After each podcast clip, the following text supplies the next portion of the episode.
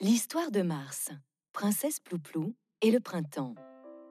Sur le chemin de l'école, en cette matinée de mars, Plouplou remarque que le soleil est déjà levé. L'humeur joyeuse, elle rejoint Mila et Chloé, ses deux comparses. L'air est doux, il fait beau. Quelle journée agréable La classe va pouvoir commencer, tout est prêt. Cartable rangée et affaires bien disposées sur les tables. La maîtresse annonce que pour fêter le printemps, tout le monde va revêtir son tablier et ses gants pour aller dans le jardin de la cour de récré et se transformer en jardinières et jardiniers.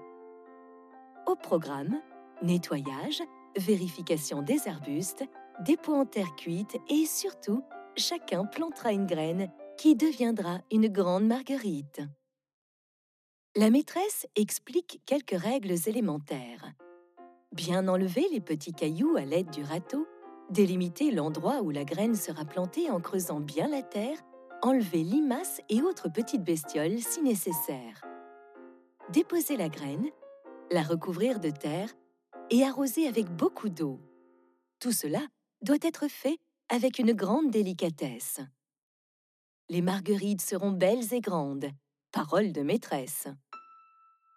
Dans l'assemblée, on se regarde perplexe. Toutes ces opérations ont l'air complexes.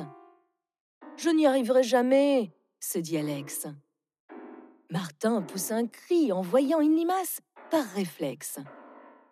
Léo prend le râteau et se fait mal à l'index. Tout le monde se sent blême, avec accent circonflexe. Chloé et Mila commencent également le travail de leur parcelle. Les gestes sont hésitants pour éviter un accident éventuel. À l'inverse, Plouplou fait preuve d'une adresse de professionnel. Nettoyage parfait, utilisation des outils, limaces enlevées, Plouplou maîtrise, c'est officiel. La graine est plantée et arrosée, la princesse connaît le rituel. Elle termine bien avant tout le monde son jardinage présidentiel. Fière d'elle-même, Plouplou contemple son œuvre et commence à observer ses camarades d'un air moqueur.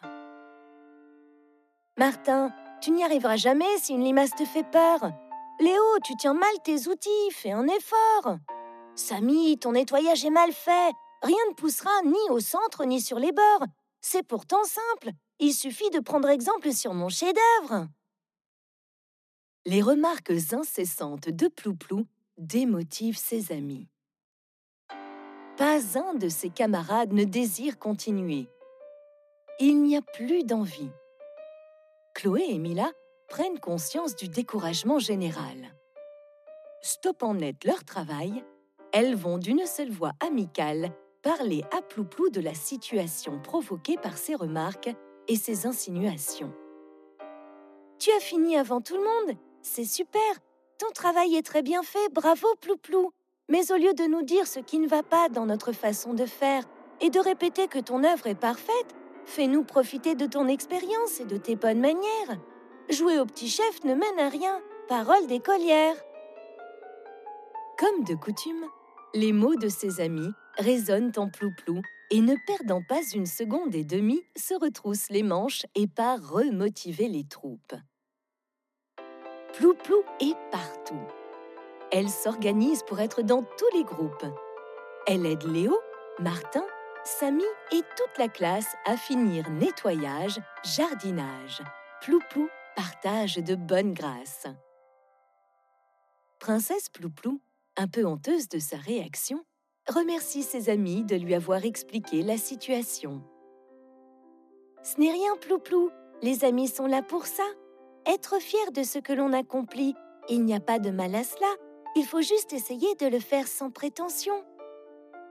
Chloé, Mila et Plouplou, ainsi que toute la classe, ont pu fêter la nouvelle saison, le beau printemps et ses douces journées.